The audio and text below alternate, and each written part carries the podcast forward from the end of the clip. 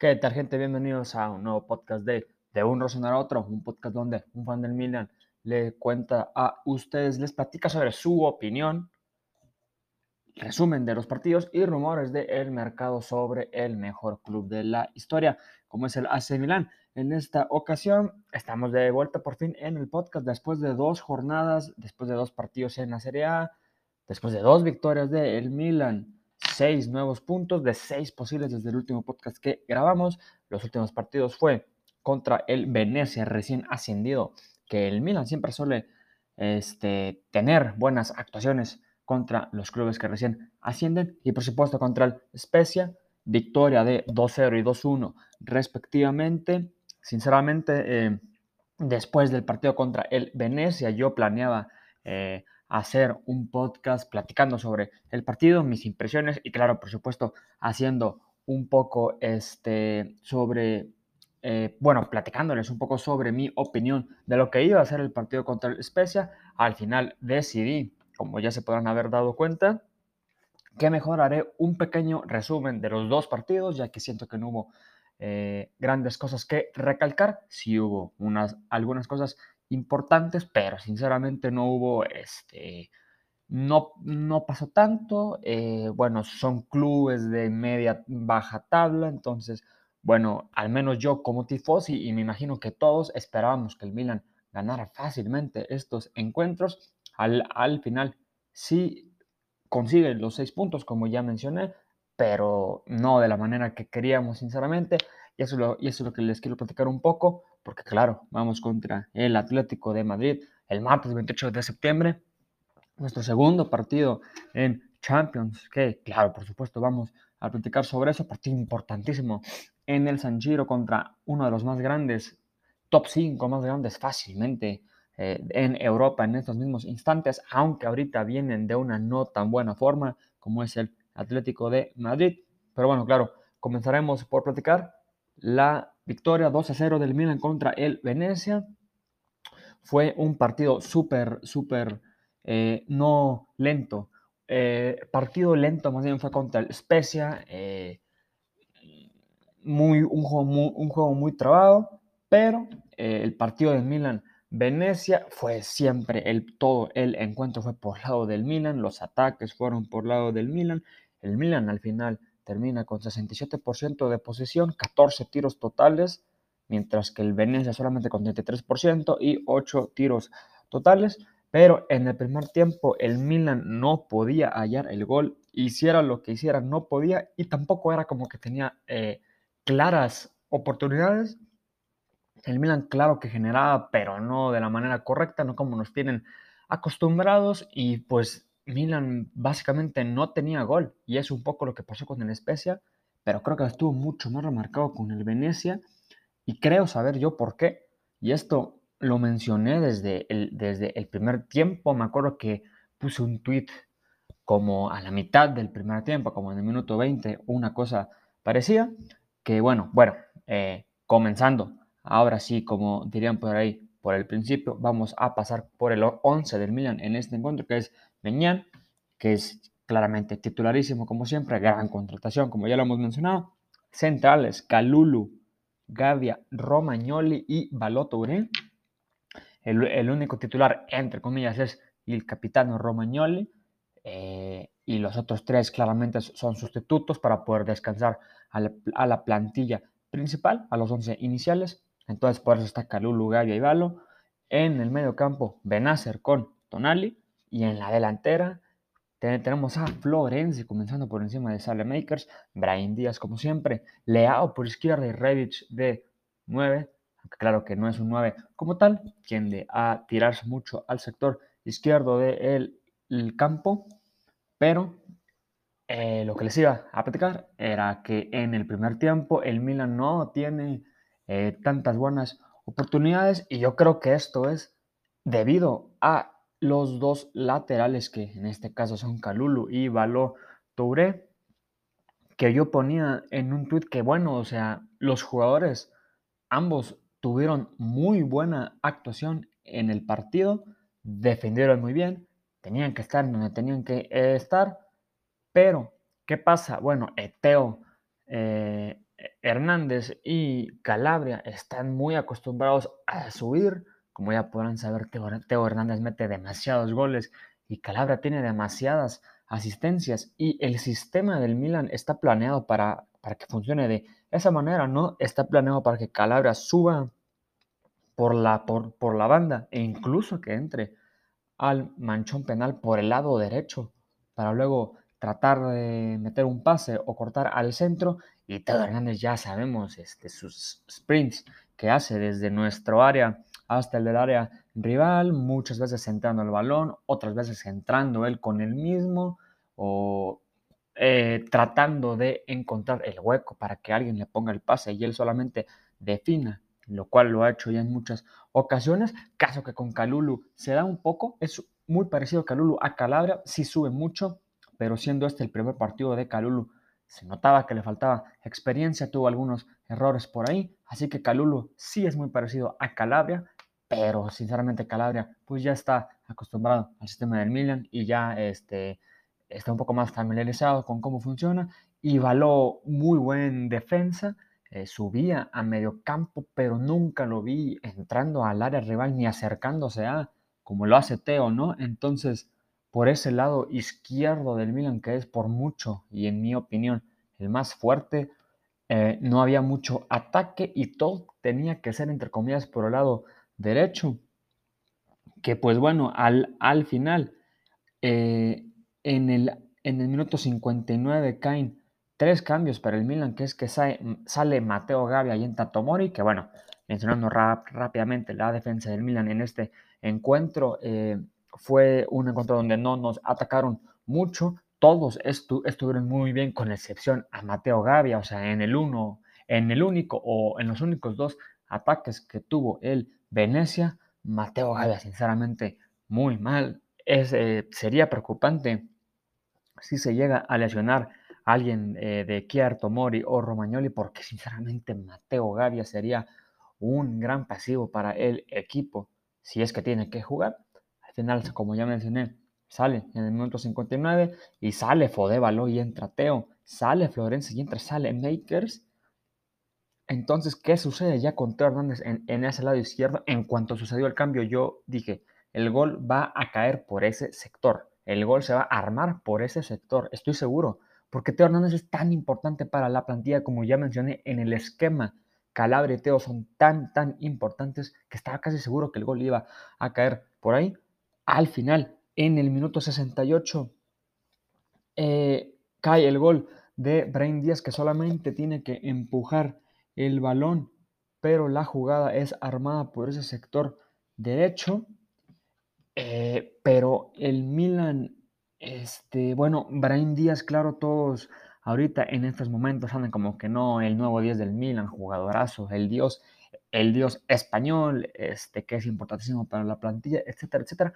Cuando se terminó este partido, yo seguía con mi opinión sobre Brahim Díaz que he tenido siempre. Crees que no se me hace un gran jugador, tiene muy buen drible, pero se empalaga mucho, no tiene buen tiro en lo absoluto, el pase muchas veces le falla, es un jugador un poco jarioso, a decir verdad, le cuesta mucho pasar el balón, pero al, al final Brahim Díaz termina anotando el 1-0 que es armado, como ya mencioné, asistencia de Teo Hernández fue armada por ese sector izquierdo que les mencionaba. De ahí cae el gol y cuando rompe el hielo el Milan ya ganando, ya se suelta un poco más y sale Makers, hace una jugada impresionante, se quita a un jugador este, corriendo simplemente y en eso le llega otro, otro defensa del Venecia, sale Makers, le hace un túnel impresionante y le pone un pase exquisito a Teo Hernández, que como ya mencioné, Baló no hubiera llegado a esa instancia donde Teo Hernández estaba. Al Teo Hernández recibe el balón y define bien para el 2-0 del el Milan. Entonces, pues claro, esas, esas fueron mis conclusiones principales contra el Venecia, ¿no? Que los laterales son tan importantes, están muy infravalorados en el esquema del Milan y por los tifosi del, del Milan, al igual que Brahim Díaz, claro, todos andan como que sí, Brahim, bla, bla, bla, pero sinceramente Brahim nomás tuvo que empujar el balón pero justo cuando se terminó este partido me puse a pensar de por qué es que Brahim pues no le ha estado yendo tan mal, tiene muchas asistencias, un par de goles en esta temporada, entonces pues claramente no le ha estado yendo tan mal a pero me ponía a pensar de que, bueno, Brahim no tiene, como ya mencioné, buen tiro, el pase ahí va, el drible está bien, pero se empalaga mucho, es muy jarioso, no me gusta algo de Brahim, no me gusta que sea tan pequeñito, que, no sé, pero me puse a pensar de que, bueno, si tiene tantas asistencias y tantos eh, goles, sean goles tontos como que nada más tiene que empujar el balón o que quede un rebote y tire y ya, eh, el punto es que tiene, ¿no? Eh, este, el punto es que anotó esos goles con el Milan, a lo que quería llegar. Y bueno, llegué a la conclusión de que, bueno, Brian Díaz no le he puesto mucho atención a su movimiento sin el balón, sinceramente, pero muy posiblemente sea el que abra muchos huecos. De lo que sí estoy seguro es que Brahim es de, lo que, es de los que más pelea el balón, es de los que más sigue al balón cuando estamos defendiendo. Entonces pensé, claro, pues tal vez cuando estamos atacando, muy posiblemente sea también el que se mueva más, el que abra más huecos, uno de los más versátiles del Milan. Y llegué a la conclusión que sí, que Brahim Díaz es el jugador que siempre está donde tiene que estar. Aunque no tenga buen tiro, aunque su pase no sea tan bueno, está siempre donde tiene que estar y por eso es que puede meter esos pases de gol o anotar esos goles. Entonces, bueno, empecé, eh, me empezó a gustar un poco más Brian Díaz. Y bajo ese pensamiento en el siguiente partido del Milan me sorprendió mucho, o bueno, no me, no me sorprendió, pero cuando vi el 11 del Milan, que era bueno, Meñán, Calulu, Tomori, Romagnoli, Teo, ahora sí todos los titulares, excepto Calabria, que creo que tenía una lesión muscular, o Pioli creo que lo quería descansar más bien para el siguiente encuentro. El, único que no es titular es Calulu en la defensa del Milan en este partido contra el Spezia, que es de visitante. De contenciones que sí y Tonali, que sinceramente, sinceramente ellos van a ser los titulares contra el Atlético de Madrid y son los titularísimos con el Milan. Benacer tristemente esta temporada no se ha hallado muy bien, no se ha encontrado muy bien. En este partido entra en el minuto 59, pero tampoco hace, eh, sí hace unas, una, una que otra buena jugada, recupera un que otro balón, metía buenos pases y de hecho creo que influyó un poco para el segundo gol del Milan, si no mal recuerdo. Pero eh, no está al alcance de que sea Otonale. Y en la, y en la delantera, por izquierda ahora tenemos a Ante Rebic por derecha sale Makers, que como jugó bien contra el Venecia, claro, tenías que ponerlo contra el Spezia sí o sí. De trecuartista Maldini, ya saben ustedes mi opinión sobre Maldini, que no sería ni titular en el Milan Primavera, etcétera, etcétera. Bueno, es titular contra el Spezia, pienso, bueno, hay que darle una, una oportunidad y más en un partido relativamente y teóricamente en papel fácil, que es eh, eh, como contra el Spezia y de delantero centro Giroud. Giroud, Oliver Giroud vuelve, el 9 del Milan después de, eh, después de sus lesiones, después de que le dio COVID, etcétera, etcétera. Por fin vuelve Giroud, pero claro, y spoiler, pésimo partido de Giroud. Es cierto que no le dan bolas, pero tampoco es como que él abriera esas oportunidades a que le metieran esos buenos pases que necesitaba. Giroud al final, como ya mencioné, no tiene un gran partido. Rebic tampoco es como que tiene un gran partido. Y pasó lo mismo que contra el Venecia. En el primer tiempo, el Milan atacaba, era dominante, pero no encontraba el gol. No podía encontrar el gol, el Milan no encontraba por dónde. Ni Teo Hernández podía encontrar el gol. El partido estaba un poco extraño. Los únicos jugadores buenos en el, en el primer tiempo fue Calulu, que claro, bueno, quiero aclarar esto de una vez. El partido contra el Venecia de Calulu fue buenísimo y el partido contra el Spezia de Calulu fue buenísimo, que incluso mete la asistencia para el primer gol. Entonces me quedo muy tranquilo que ya tenemos sustituto a Calabria, como es Calulu, pero sinceramente Calabria tiene que ser claramente titularísimo con el Milan, mejor lateral derecho en la liga fácilmente, como es el caso de el italiano Davide, no pueden eh, sustituirlo tan fácil, pero Kalulu con solamente 21 años es impresionante lo que hace el joven francés, un gran jugador, un gran defensa, el que tenemos y deberemos estar felices por eso. Pero claro, en el primer tiempo no pasa absolutamente nada, en el segundo tiempo entra Leao y entra Pellegrini, el debut de Pellegrini también tiene un, partido pésimo. Eh, sinceramente no se ve cómo pueda ser exitoso en el Milan es eh, claro que este comentario es un poco pesimista, pero sinceramente yo lo veo más como realista también. Eh, no estoy muy seguro de que, como ya mencioné, vaya a jugar bien con el Milan, pero lo que tenemos. Entre Pellegrini no hace absolutamente nada. Leao, que bueno, a mí Leao no me gusta que haga tanta gambeta, pero que siempre termine haciendo una más, que esa más es la que hace que perdamos el balón, que meta un mal pase, que tenga un mal control, eh, que sus tiros no sean tan buenos. A Leao le falta pulir algunas cosas para ser un gran jugador, pero Leao a día de hoy ahí va, pero claramente no es el jugador que esperaríamos que fuera. Pero en el minuto 48, comenzando el segundo tiempo, y gracias a Dios, porque si no el Milan hubiera batallado muchísimo para encontrar ese primer gol, un gran pase de Calulu por derecha. Calulu se va por la, por la banda de derecha, que es lo que normalmente hace Calabria, pero Calulu lo hace impresionante. Es que Calulu pelea todo, todo, todas las bolas, va a todo con todo, no le importa.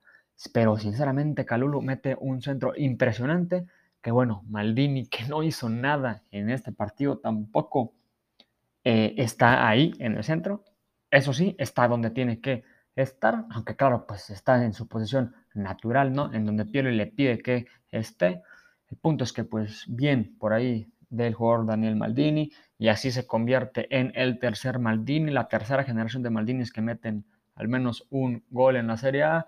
Daniel Maldini mete un gol de cabeza, muy bien rematado de cabeza, sinceramente.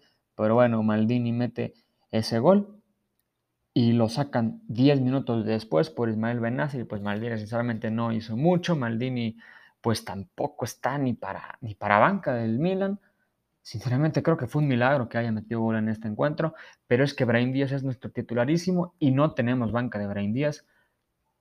Cuando, cuando sale Maldini, Benacer se va a, a hacer contención y pasa que sí a ser trecuartista, que también no fue que sí trecuartista en los minutos finales del partido contra el Venecia, le fue más o menos, y en este partido contra el Especia, que sí también otra vez más o menos de trecuartista, claro, no se halla muy bien, pero buen jugador en, en, en, general, y luego nos meten gol en el minuto 80, el Especia empata el partido a unos, y bueno, sinceramente yo ya me las veía mal, pensaba que iba a estar terminado. Ibrahim Díaz entra en el 82 y en el 86 mete gol con otra muy buena asistencia de Salemakers. Salemakers estaba jugando bien, impresionantemente bien. Ibrahim Díaz otra vez mete gol.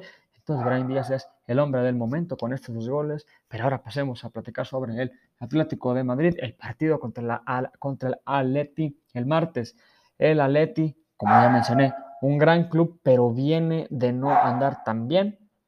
En su último partido pierden 1-0 contra el Alavés de visita el Atlético, que bueno, el Atlético desde ya hace muchas temporadas está acostumbrado a jugar en una 4-4-2, eh, aunque en esa temporada Cholo ha optado por jugar en línea de, 3 pero no le ha funcionado muy bien, sinceramente. Yo creo que contra el Milan jugará en su, en su típica 4-4-2, pero el Cholo suele hacer muchas modificaciones, no se sabe muy bien cuál será el 11 del Atlético de Madrid, pero el Atlético le ha, estado mucho, le ha estado costando mucho meter gol esta temporada y en la defensa este, recibe algunos goles, no tantos, pero lo que sí le cuesta mucho es el gol. Y bueno, el Milan, creo yo que lo mejor que tiene es la defensa.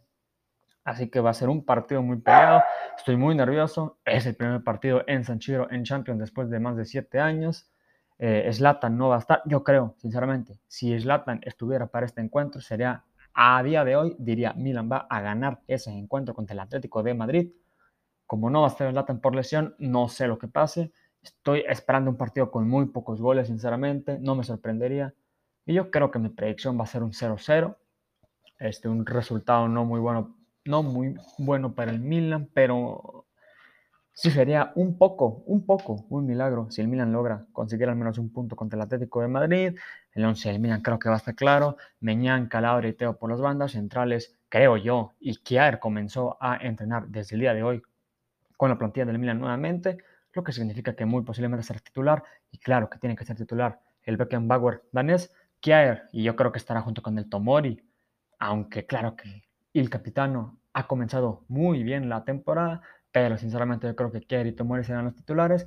De contenciones no hay duda alguna que sigue Tonali y por la banda derecha, como ha estado teniendo unas grandes actuaciones de hacer Sale Makers, de trecuartista, claramente va a ser Drain Díaz, ¿quién más puede ser? Y en las delanteras, donde no sé muy bien si Pioli optará por Giroud y en la banda izquierda Revich, Giroud y en la banda izquierda Leao, Leao por izquierda y Revich de delantero. No sé muy bien lo que hará, sé muy bien que Giroud en los últimos partidos que ha jugado contra el Atlético Madrid en, Champions ha metido goles, de hecho creo que es el que les mete un gol de chilena con el Chelsea, si no mal recuerdo. Giroud le va muy bien contra el Atlético de Madrid, pero no sé, o sea, sinceramente creo que la mejor opción muy posiblemente será que Giroud entre desde la banca para tratar de ser un buen revulsivo. Entonces muy posiblemente la delantera sea la que ha sido por la mayoría de esta temporada, que es Reivich de 9, entre comillas, y en la banda izquierda Leao, que yo creo que es con lo que Pioli más se siente cómodo, lo que la plantilla está más acostumbrado con. Y luego ya claro, eh, votar a Rebic eh, ahora sí como volante izquierdo como tal, meter a Giroud y tratar de meter centros o ponerle buenos pases de gol a Giroud. Va a ser un partido muy bueno, sinceramente. Claramente estoy emocionadísimo por ver al Milan nuevamente en, Champions, por volver a sentir esas emociones que nos hace sentir el equipo Rossoneri y que no habíamos sentido desde hace ya más de siete años. Es un placer ver al Milan jugar en Champions contra clubes tan grandes como es el Atleti y bueno, será un gran encuentro, como ya mencioné, eh, espero que sea un 0-0, pero no me sorprendería si caen algunos golecitos por ahí. Claramente, este, el Atlético de Madrid va a ir con Griezmann, Suárez, Llorente, que gran jugadorazo, Rodrigo de Paul, que es uno de los más consistentes del Atlético de Madrid, uno de los pocos jugadores más consistentes del Atlético de Madrid, Rodrigo de Paul. Coque, estoy casi seguro que está lesionado, pero es importantísimo para el Atlético, pero como ya mencioné, no creo que juegue. Tengo entendido que está lesionado, al igual que otro jugador que comenzó muy bien, pero que muy posiblemente no juegue, que es, que es el francés Lemar. Creo que tampoco está en forma, muy posiblemente empezará por ahí Carrasco. De laterales, pues claramente va a ser Tripier. Y no, o no sé, tal vez si ponga ahí a Llorente de lateral, no se sabe muy bien con el Cholo. Y bueno, no Black en la portería como siempre, pero será un gran encuentro, por supuesto. Esperemos si así sea, pero bueno, todo sería, eso sería todo por mi parte en este nuevo podcast.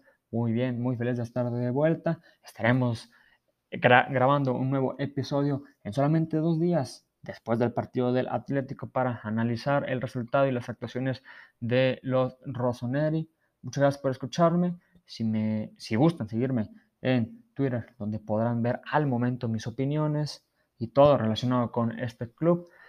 Estoy en Twitter como arroba rosso-life, arroba R-O-S-S-O-L-I-F-E. Eso sería todo por mi parte. Muchas gracias por escucharme y nos vemos en el próximo.